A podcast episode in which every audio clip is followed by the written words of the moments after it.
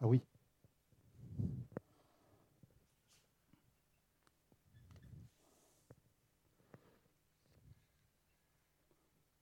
Donc aujourd'hui, on va continuer notre euh, série sur euh, l'Exode. On va prendre l'Exode 12, l'instauration de la Pâque. Et on va, on va regarder un texte qui est assez, assez long, en fait, et on va s'attacher à certains, euh, certains éléments du texte qui sont intéressants, euh, pas que d'un côté historique, mais aussi de voir tous les symboles qu'il peut y avoir dans ce texte et comment ces symboles peuvent nous parler aussi aujourd'hui à nous. Donc, l'instauration de la Pâque, c'est quelque chose de très important. Euh, ça doit être important aussi pour, pour nous, mais c'était très important pour le peuple, le peuple élu on va voir qu'il y a vraiment eu une étape qui s'est euh, déclenchée avec cette instauration de la Pâque. C'est un moment assez spécial qui clôt une époque et qui en ouvre une autre. Donc c'est un récit euh, qui est assez surprenant parce que déjà il y, a il y, a toute une part historique dans ce récit, mais c'est un récit qui quelque part va être un peu choquant parce qu'il se passe quand même des choses qui ne sont pas franchement cool euh, dans ce récit. Enfin pas cool pour tout le monde en tout cas on va voir qu'il y a un aspect prophétique dans ce récit. Il y a une partie passée, mais il y a une partie, a plusieurs titres qui nous tournent vers l'avenir. On va voir aussi que c'est un récit qui est très catégorique. C'est blanc ou c'est noir, c'est oui ou c'est non. C'est pas entre les deux, je sais pas trop, j'hésite. On va voir que c'est vraiment tranché. C'est un récit qui est rempli de symboles. On va en prendre quelques-uns qui sont euh, intéressants pour, euh, pour nous, même aujourd'hui. Ça ouvre de nouvelles pages dans l'histoire du salut et on va voir que déjà, en prémisse, ça ouvre le salut à tous. Alors qu'on pourrait dire c'est quand même bien tranché. Euh, il y a le peuple d'un côté, euh, le peuple élu et les autres. On va voir que dans la fin du chapitre 12, la porte quand même est ouverte pour les autres. Donc on va commencer par euh, lire ce texte. Alors, je ne sais pas qui a le verset 1. Voilà, vas-y.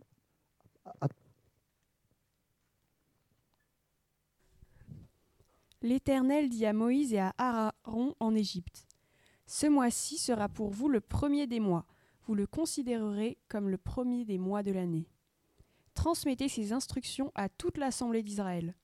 Le dixième jour de ce mois, on prendra un agneau pour chaque famille, un agneau pour chaque maison. Si la maison est trop peu nombreuse, pour un agneau, on le partagera avec le plus proche voisin, en fonction du nombre de personnes vous estimerez le nombre de personnes pour l'agneau d'après la part que chacun peut manger. Ce sera un agneau sans défaut, mâle, âgé de un an. Vous pourrez prendre un agneau ou un chevreau. Vous le garderez jusqu'au quatorzième jour de ce mois, où toute l'assemblée d'Israël le sacrifiera au coucher du soleil. On prendra de son sang et on en mettra sur les deux poteaux et sur le linteau de la porte des maisons où on le mangera. Cette même nuit, on mangera sa viande rôtie au feu, on la mangera avec des pains sans levain et des herbes amères. Vous ne le mangerez pas à moitié cuit ou bouilli dans l'eau. Au contraire, il sera rôti au feu avec la tête, les pattes et l'intérieur. Vous n'en laisserez rien pour le matin. Si toutefois il en reste quelque chose le matin, vous le brûlerez au feu. Quand vous le mangerez, vous aurez une ceinture à la taille, vos sandales aux pieds et votre bâton à la main. Vous le mangerez rapidement c'est la Pâque de l'Éternel.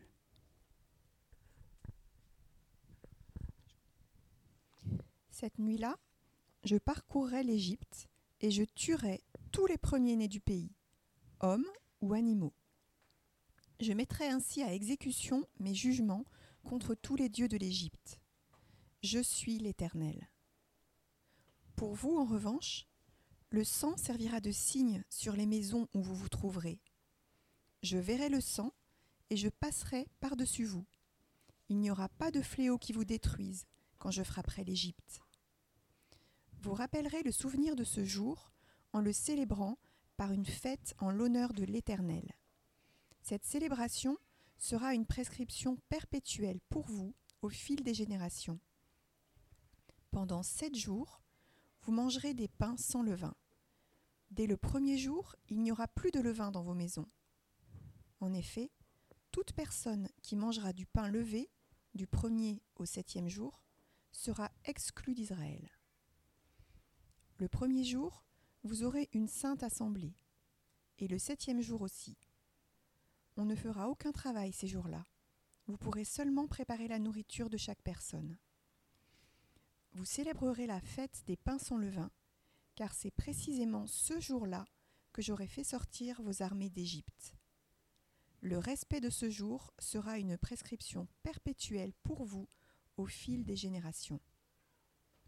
Le quatorzième jour du premier mois, le soir, vous mangerez des pains sans levain, jusqu'au soir du vingt et unième jour. Pendant sept jours, on ne trouvera pas de levain dans vos maisons. En effet, toute personne qui mangera du pain levé sera exclue de l'assemblée d'Israël, qu'il s'agisse d'un étranger ou d'un Israélite. Vous ne mangerez pas de pain levé. Dans tous vos foyers, vous mangerez des pains sans levain.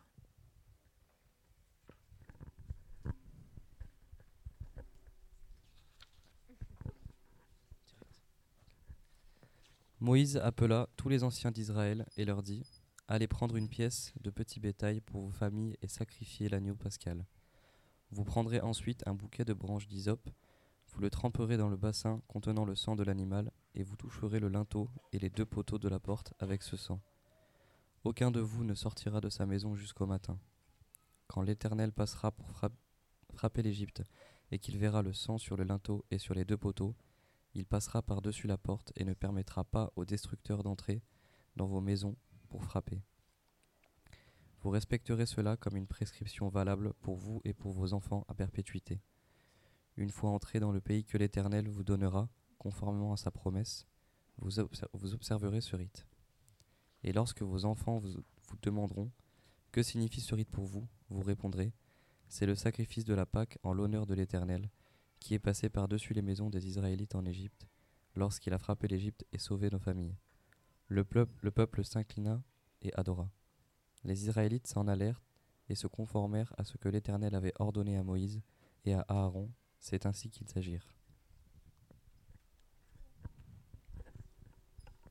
Au milieu de la nuit, l'Éternel tua tous les premiers-nés en Égypte, depuis le fils aîné du Pharaon qui siégeait sur son trône, jusqu'au fils aîné du détenu dans sa prison, et jusqu'à tous les premiers-nés des animaux. Le Pharaon se leva en pleine nuit, ainsi que tous ses serviteurs et tous les Égyptiens. Il y eut de grands cris en Égypte, car il n'y avait pas une seule maison, il n'y avait pas un mort. La nuit même, le Pharaon appela Moïse et Aaron et leur dit Levez-vous, sortez du milieu de mon peuple, vous et les Israélites, allez servir l'Éternel comme vous l'avez dit. Prenez votre petit et votre gros bétail comme vous l'avez dit. Allez-y et bénissez-moi. Les Égyptiens poussaient le peuple, ils étaient pressés de le renvoyer de leur pays, car ils se disaient Nous allons tous mourir. Le peuple emporta donc sa patte avant qu'elle soit levée. Ils enveloppèrent les pétrins dans leurs vêtements et les portèrent sur leurs épaules. Les Israélites se conformèrent aux indications de Moïse et demandèrent aux Égyptiens des objets en argent et en or ainsi que des vêtements. L'Éternel gagna au peuple la faveur des Égyptiens qui répondirent positivement à leurs demandes. Ils dépouillèrent ainsi les Égyptiens. Le nombre des Israélites qui partirent de Ramsès pour Sukkot était d'environ 600 000 fantassins, sans compter les enfants. Une grande foule de gens de toutes sortes montèrent avec eux. Ils avaient aussi des troupeaux considérables de petits et de gros bétail.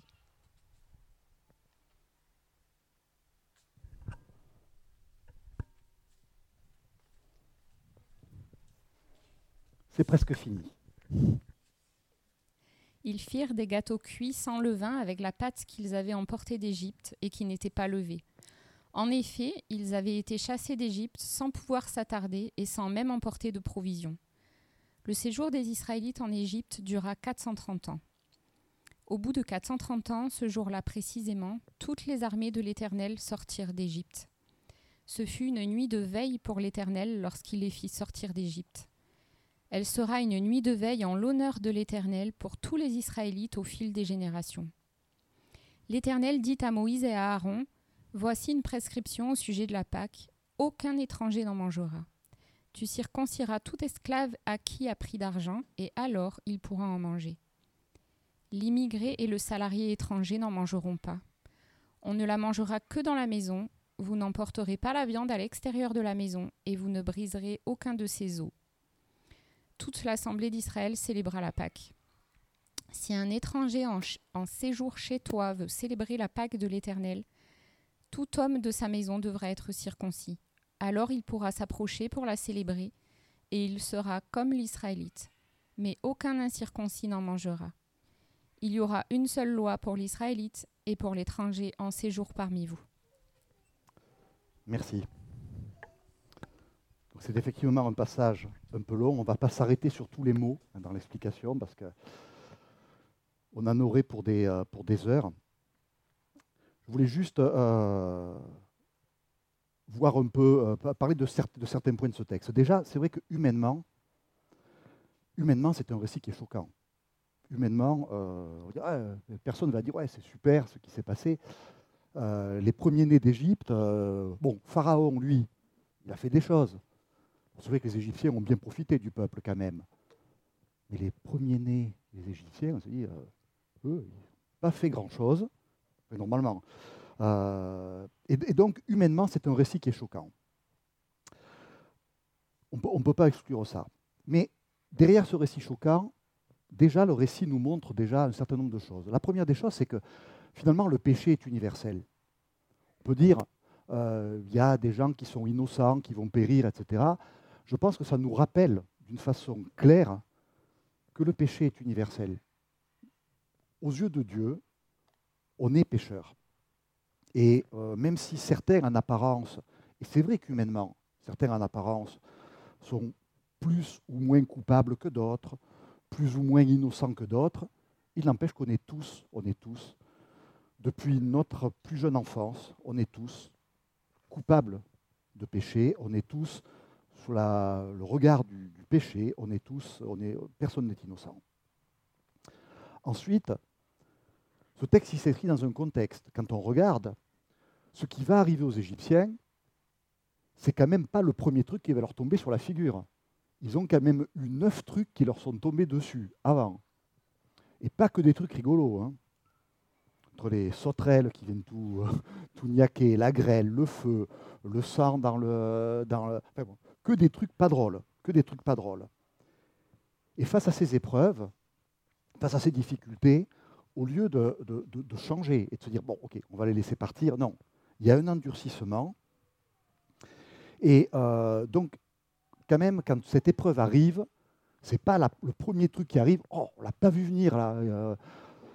et on, va y revenir tout à l'heure, mais il y a quand même un côté prophétique aussi dans cet endurcissement euh, qui nous donne un goût de, de fin des temps et qui nous montre un peu ce qui va se passer à la fin des temps.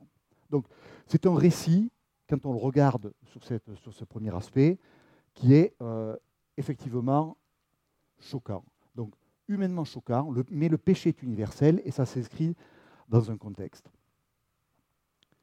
C'est un récit qui est aussi prophétique. On n'a pas loupé le fait que on nous parle d'agneau. En tant que chrétien, on connaît Jésus comme l'agneau de Dieu. C'est ce que Jean, le baptiseur, annonce. Voici l'agneau de Dieu, celui qui enlève le péché du monde. On nous parle d'un agneau sans défaut. On nous montre ce symbole du, du sang qui protège, évidemment, au-delà de la dimension historique du peuple qui va sortir de l'esclavage d'Égypte et qui va rentrer, après un long périple, dans la terre promise, il y a incontestablement un côté prophétique, un côté messianique. On nous annonce la venue d'un sauveur qui va protéger finalement le peuple par son sang. Mais il y a aussi une autre dimension prophétique, une dimension apocalyptique, cette sentence qui tombe avec un couperet. Et à ce moment-là, il y a ceux qui sont protégés et ceux qui ne le sont pas. Ça a vraiment un parfum de fin des temps. Le destructeur qui passe soudainement, la libération perpétuelle. À plusieurs reprises, on nous parle dans ce passage de quelque chose de perpétuel et donc de quelque part définitif. Il y a incontestablement dans ce passage euh, une dimension prophétique.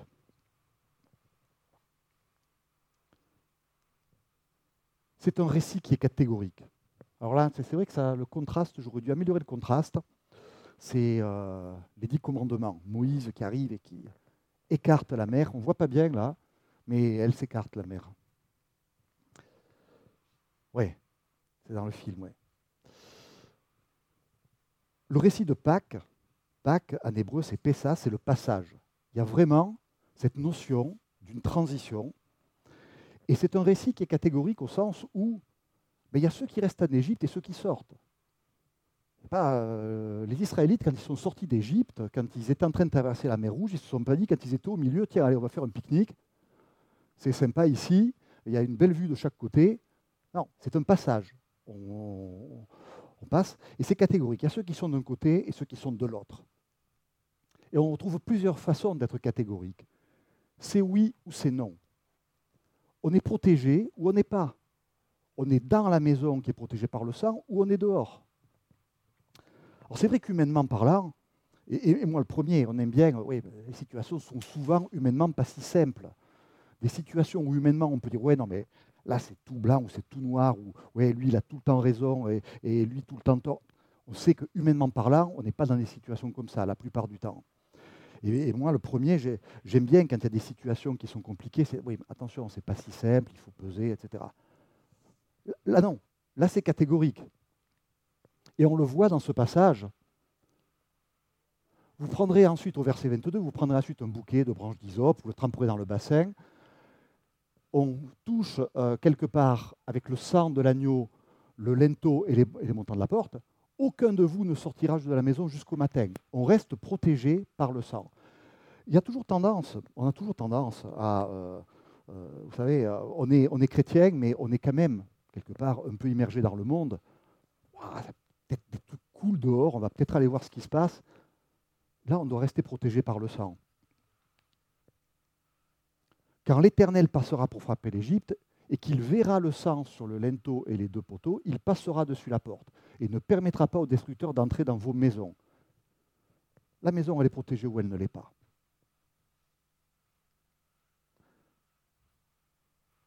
Et l'Éternel dit à Moïse au verset 43, Voici une prescription au sujet de la Pâque, aucun étranger n'en mangera. On fait partie du peuple ou on n'en fait pas partie. Donc c'est quelque chose de, très catégorique, de très, de très dur par certains côtés. Mais ce n'est pas catégorique que pour ça. C'est tout ou rien. On nous dit que l'agneau pascal, au verset 9, vous ne le mangerez pas cuit à moitié, et vous n'en laisserez rien.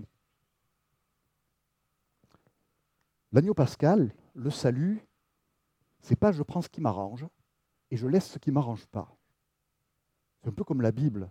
Il y a des passages dans la Bible, euh, ce passage-là, non, ce n'est pas libre service, ce n'est pas fromage ou dessert. Hein. On le prend ou on ne le prend pas. Mais il y a aussi ce côté catégorique. On participe à ce repas on n'y participe pas. Et puis ben, il y a un avenir où il n'y a, pas d'avenir. Quoi quelque part, il y a ceux qui vont être protégés par ce sang et qui vont avoir un avenir. Et euh, en revanche, pour les Égyptiens, pour ceux qui ne sont pas protégés, il n'y a pas d'avenir. Et c'est renforcé encore plus par la symbolique du premier-né. Le premier-né, dans les anciennes traditions, surtout dans les, euh, civilisations patriarcales, c'était important, c'est l'héritier. Ce, quand on a un héritier, ce, premier-né, c'est lui qui va porter le nom, c'est lui qui va euh, assurer les générations. Donc il y, a une notion de futur, d'avenir. Il y a un côté symbolique aussi dans le fait que ce soit les premiers-nés d'Égypte qui, euh, qui, soient touchés. Ça veut dire que en dehors de cette protection par ce sang, il n'y a pas d'avenir. N'y a pas d'avenir. Les générations s'éteignent, il n'y a pas de futur. Et enfin, il y a un avant et un après. C'est renforcé par ce qui est dit au verset 2. Ce mois-ci sera pour vous le premier des mois. Avec la Pâque, on commence une autre ère. On rentre dans une nouvelle époque. On n'est plus comme avant.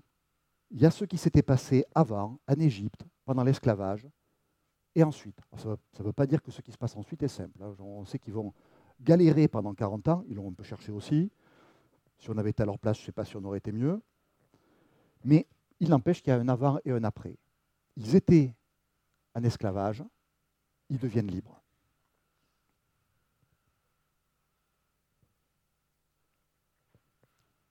Vous avez sans doute noté que dans ce récit, il y a énormément de symboles. Énormément de symboles. Alors, on ne va pas tous les voir. On va en voir trois ou quatre de symboles. Parce qu'on pourrait très bien se dire euh, et avoir une lecture très ritualiste du texte. Il y a des prescriptions, on applique ces prescriptions. C'était vrai à l'époque. Mais pour nous, qui n'appliquons pas ces prescriptions à la lettre, c'est important de voir est-ce que oh, c'est du passé, c'est sympa, c'était leur histoire, c'était la loi, c'était pénible, etc. Ou est-ce que ces symboles nous disent quelque chose, peuvent nous apporter quelque chose, peuvent éclairer quelque part cette histoire Le premier des symboles, euh, c'est l'agneau. Ben oui. Non, c'est pas.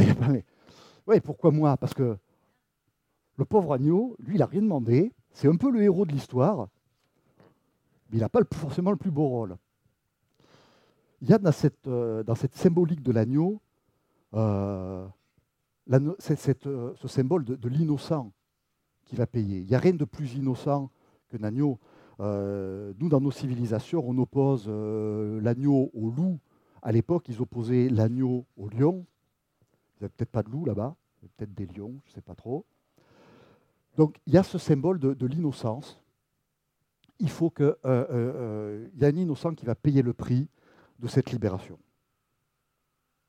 Et évidemment, pour nous, on revient au côté messianique de l'agneau de Dieu.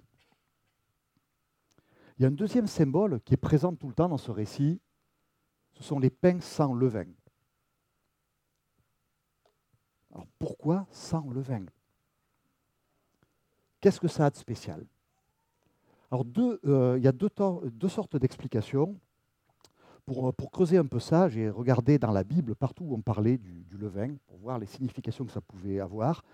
Et aussi en regardant dans les traditions euh, hébraïques, euh, les traditions rabbiniques, pour voir qu'est-ce que, quelle, valeur, quel symbole ils mettent derrière ça et qu'est-ce que ça apporte.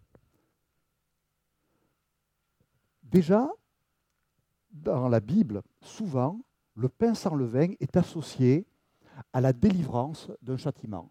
La première des fois où on en parle dans la Bible, c'est dans l'histoire de Lot, où euh, Lot est euh, dans la ville de, Sodome, et il y a des anges qui viennent le voir, et quelque part le mettent en garde, et ça va déclencher sa sortie de... Lot va sortir de, cette ville, ville qui va être détruite après. Il y a déjà en prémisse dans ce repas. Et euh, l'autre, qu'est-ce qu'il fait? Ben, Il leur prépare des pains sans levain, déjà. Alors qu'il n'y avait pas de prescription, il n'y avait pas de loi. Moïse n'était pas encore passé par là. Il leur prépare des pains, euh, sans levain. On a déjà euh, un peu cette, symbolique-là qui est, là. Et on voit que, attaché à cette symbolique, on va voir ce repas un peu spécial. Ça annonce quelque chose et il va y avoir, d'un côté, la libération pour l'autre. L'autre va sortir vivant, pas sa femme. Euh, et la ville de Sodome va être détruite. Un peu, un peu en image comme ce qui va se passer pour l'Égypte.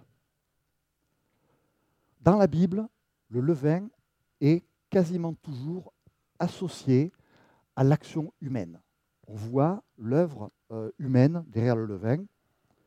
Alors, parfois, de façon très rare, par exemple en Matthieu 13, 33, où c'est tourné de façon positive, il leur dit cette parabole, le royaume des cieux ressemble à du levain qu'une femme a, mis, a pris et a mis dans trois mesures de farine.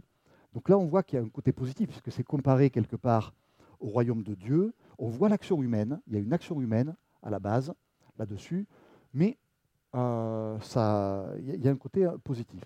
Par contre, la plupart du temps, quand on nous parle du levain dans la Bible, c'est associé au péché, au truc qui pourrit tout. On met un peu quelque part et puis ça se répand partout, comme de la mauvaise herbe. Il suffit de mettre un peu de levain dans, euh, dans de la pâte et il n'y a pas que l'endroit où il y a le levain qui lève, toute la pâte va, va lever. Typiquement en 1 Corinthiens 5 au, au verset 6, vous n'avez pas vraiment de quoi être fier. Ne savez-vous pas qu'un peu de levain fait lever toute la pâte? Purifiez-vous donc du vieux levain afin d'être une pâte nouvelle, puisque vous êtes sans levain. En effet, Christ, notre agneau pascal, a été sacrifié. Célébrons donc la fête non avec du vieux levain, le levain du mal et de la méchanceté, mais avec les pains sans levain, de la pureté et de la vérité. Il y a vraiment cette notion du levain qui va, euh, pourrir un peu le truc. Dans la tradition euh, juive rabbinique, le levain a aussi une autre dimension. Euh, cette notion de pain sans levain arrive parce qu'il n'y a pas le temps.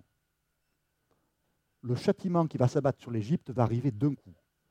Il y a cette notion de préparez-vous et partez tout de suite. Ça ne va pas attendre. Ah, bon, bon, on verra, on va se préparer, on va tranquillement aller prendre l'agneau, on va voir, on va mettre le sang, et puis on verra plus tard. Non, il n'y a pas plus tard, il n'y a pas le temps. Et cette notion de pain sans levain euh, apporte cette notion de... On est pressé, on est dans un passage, ça doit aller vite.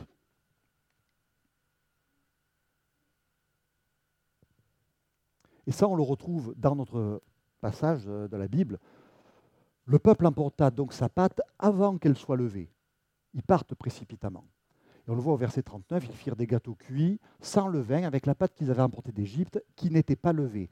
En effet, ils avaient été chassés d'Égypte sans pouvoir s'attarder et sans même emporter de provisions. Donc il y a ce côté rapide, ce côté immédiat. Un autre symbole qui revient, c'est les légumes. Je ne vais pas prophétiser sur le fait que les légumes. Là, on parle d'herbes amères, donc ce n'est pas les, gentilles herbes de Provence qui donnent un bon goût à l'agneau pascal, c'est les herbes qui ont un, goût amer. Et ça, dans la, dans la Bible, on n'en parle pas beaucoup des herbes amères dans la Bible, mais dans la tradition rabbinique, c'est vraiment lié à cette notion d'esclavage. C'est là pour rappeler oui, d'accord, vous êtes libéré, mais rappelez-vous, vous avez été libéré parce que vous étiez esclave. Et euh, le but, c'est vraiment de rappeler que euh, l'agneau pascal, il n'est juste pas été là juste pour, euh, voilà, allez, on va faire un bon repas, parce qu'après tout, après des, des, années, des siècles après la sortie d'Égypte, on peut oublier qu'il y a eu ce passage en Égypte. Les herbes amères, elles sont là pour rappeler ce temps passé en Égypte, ce temps pour rappeler que la vie n'était pas simple. Quelque part, oui, ne pas oublier d'où on vient pour m'apprécier où on va, ne pas oublier l'esclavage dans lequel on était pour mieux apprécier la liberté.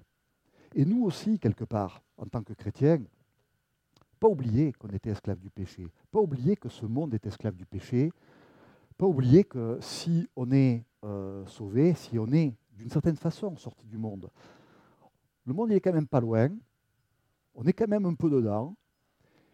Ne pas oublier que euh, c'est aussi un monde d'esclavage et que euh, si Jésus est venu, s'il nous a libérés, c'est pas pour rien, c'est pour nous rendre libres. On retrouve un autre symbole aussi. Quand vous le mangerez, vous aurez une ceinture à la taille, vos sandales aux pieds et votre bâton à la main. C'est le symbole en particulier la ceinture et les sandales, c'est être prêt. Normalement, c'est quelque chose qu'on met quand on euh, est prêt pour faire quelque chose, quand on va sortir, quand on va être prêt à se déplacer. Euh, c'est ce qui était mis en dernier sur les habits, la ceinture et les sandales.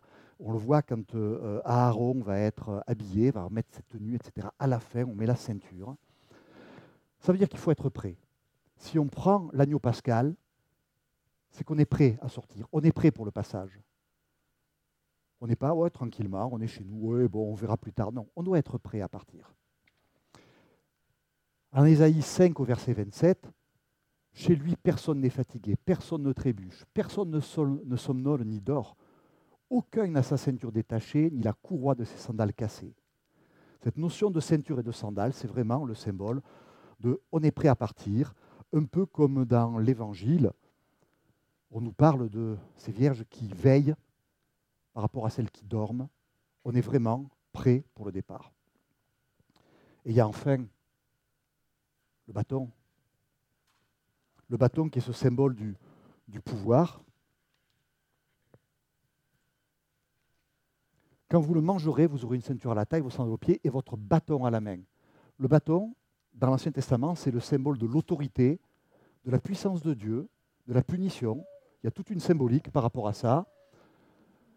Et à plein d'endroits dans la Bible, on va nous parler du, euh, du bâton. Alors, il y a le bâton pour, euh, pour se faire taper dessus. Ce n'est pas forcément le bâton le plus agréable. Moïse avait son bâton hein, a- qui se transforme en serpent.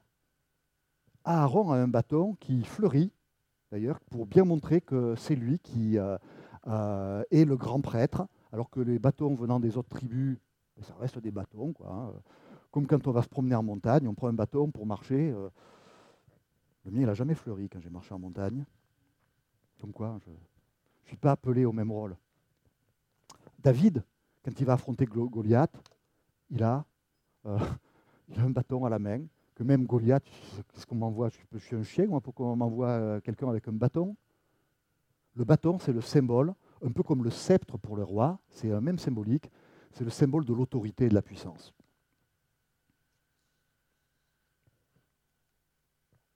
Une nouvelle histoire, une nouvelle page dans l'histoire du salut. On va noter que quand on parle de la loi de Moïse, d'une certaine façon, la Pâque, c'est la première des prescriptions. Il y en aura bien d'autres. hein. Il en aura. euh, suffit de lire euh, les euh, livres de Moïse, de lire le Lévitique, par exemple, et de l'apprendre par cœur, euh, pour s'apercevoir qu'il y a quand même beaucoup de prescriptions. Il n'empêche que la Pâque, c'est quelque part la première des prescriptions. Elle est donnée quand ils sont encore en Égypte, puisque c'est quelque chose qui va être là pour le passage, c'est ça qui va initier ce mouvement de sortir d'Égypte et de rentrer dans une nouvelle ère. Donc c'est la première des prescriptions, avant même les dix commandements. Les dix commandements vont arriver plus tard, vont arriver après, lorsqu'ils seront déjà sortis d'Égypte. Pas encore en terre promise, ils seront déjà sortis d'Égypte. La Pâque, c'est quelque chose qui arrive dès l'Égypte, pour préparer la sortie. Enfin, je voulais juste finir avec quelques mots. Ok, c'est bien, un passage, une sortie, passer de la- l'esclavage à la liberté, une notion de salut quelque part. Pour qui Parce qu'une lecture rapide pourrait nous faire dire, euh, ouais, bon, ok, c'est super pour eux, mais moi, euh, c'est bien embêtant. Et on pourrait se dire aussi, on pourrait être tenté de se dire, ouais, mais en Moïse et à tout ce qui se passait avant, finalement, ça ne s'adressait qu'au peuple élu. Les autres étaient complètement exclus. Et c'est en Jésus que ça s'est ouvert. Oui, mais, mais quand même, quand même, il y avait des portes ouvertes avant. Il y avait des portes ouvertes avant. Un salut, le salut est avant tout pour le peuple élu. C'est clair. Lorsque vos enfants vous demanderont, donc on voit bien qu'il y a une histoire de, tradition et d'héritage, c'est quelque chose qui va se transmettre. Cette histoire va se transmettre et les Israélites vont la transmettre de proche en proche avec leurs enfants. Mais que signifie ce rite pour vous? Vous répondrez, c'est le sacrifice de la Pâque en l'honneur de l'Éternel qui est passé par-dessus les maisons des Israélites en Égypte, lorsqu'il a frappé l'Égypte et sauvé nos familles. Il y a vraiment quelque chose qui est lié au peuple. On fait partie du peuple élu ou pas. Au verset 42, ce fut une nuit de veille pour l'Éternel lorsqu'il les fit sortir d'Égypte. Elle sera une nuit de veille en l'honneur de l'Éternel pour tous les Israélites. Pour tous les Israélites. L'Éternel est à Moïse à Aaron. Voici une prescription au sujet de la Pâque. Aucun étranger n'en mangera. Je crois que c'est clair. Mais, mais, il y a plusieurs choses qui doivent attirer notre attention dans ce passage. Déjà, le symbole du sang. Ben oui, après tout, après tout. Dieu sait qui appartient à son peuple. Pourrait se dire, bah, attends, Dieu, sait qui est fils d'Abraham, euh, d'Isaac et de Jacob. Ah, c'est bon, il frappe les Égyptiens. Il y a quand même une prescription pour dire, OK, vous mettez du sang sur la porte, vous serez sauvés. Quelque part, c'est un peu une ouverture, même si seulement les Israélites vont l'appliquer, rien ne dit que euh, des Égyptiens avisés n'auraient pas pu le mettre aussi, le sang, euh, etc. On, ne sait pas. Il n'empêche que ça apporte une, une dimension en se disant, OK, c'est bien, tu fais partie du peuple, mais tu as quand même quelque chose à faire. Il y a quand même cette chose à faire pour montrer que tu vas être épargné, que tu fais partie de, de ce peuple. Donc, il y a quand même cette symbolique où on peut dire, ben, effectivement, Dieu sait tout, euh, il sait. Mais il y a aussi cette phrase, et, elle est énorme, cette phrase. Si un étranger en, séjour chez toi veut célébrer la Pâque de l'Éternel, aucun étranger n'en mangera. Oui, mais si un étranger veut en manger, il y a quand même la possibilité. Il y a quand même la possibilité. Elle est étonnante parce qu'on est dans l'ancienne alliance, on est dans le peuple élu. On vient de nous rappeler que ça se transmettait par héritage. Il n'empêche que dès ce passage-là, si un étranger en séjour chez toi veut célébrer la Pâque de l'Éternel, tout homme de sa maison ne va être circoncis, alors il pourra s'approcher pour la célébrer et il sera comme l'Israélite, mais aucun incirconcis n'en mangera. On voit que déjà, ça s'élargit. Il n'y aura qu'une seule loi pour l'Israélite et pour l'étranger en séjour parmi vous. Déjà, on voit que les lignes, elles commencent à se flouter. Il n'y a qu'une seule loi. Il n'y a pas une loi pour les Israélites et une autre loi pour les autres. Il n'y a qu'une loi. Donc, je pense que c'est un, un, passage qui est intéressant euh, sur cette dimension-là. Bien sûr, en Abraham, on avait déjà vu une ouverture, puisqu'on avait dit qu'Abraham, euh, Dieu avait dit à Abraham qu'il serait père d'une multitude de nations. Donc déjà, on savait que ça allait arriver. On sait que ça arrive en Christ. Mais déjà, il y a déjà des ouvertures, même dans l'Ancien Testament. Même dans l'Ancien Testament.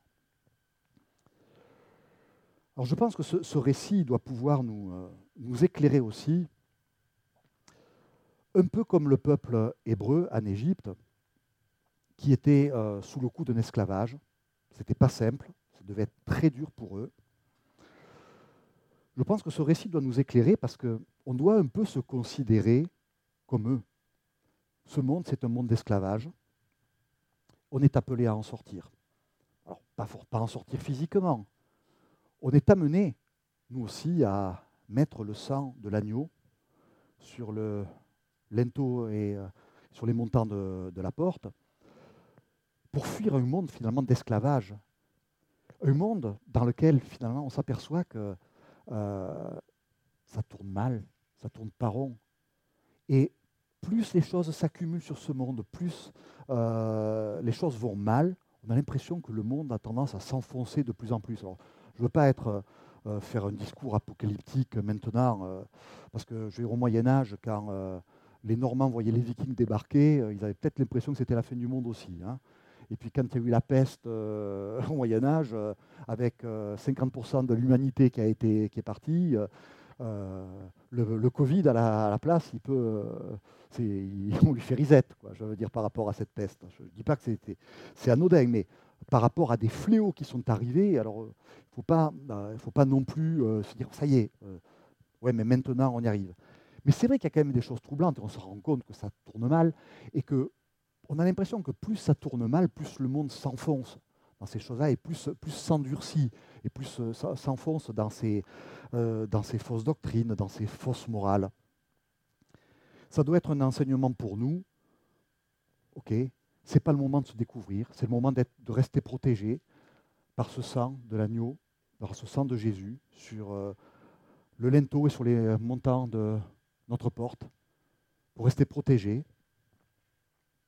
et euh, pour prendre ce qui nous est annoncé, le prendre en entier, ce qui nous plaît, ce qui ne nous plaît pas. Moi, personnellement, c'est vrai que ce passage de la Bible où tous les premiers-nés euh, meurent, pas partie de mes passages préférés. Ça fait partie de la Bible. Qu'est-ce qu'il nous apporte? Mais voilà, on est appelé à ne pas à le manger entier, cet agneau pascal, de ne pas en prendre des bouts qui nous intéressent, puis ça, non, ça, j'aime pas. Faire un peu l'enfant gâté par rapport à ça. Prions. Seigneur, merci pour ce,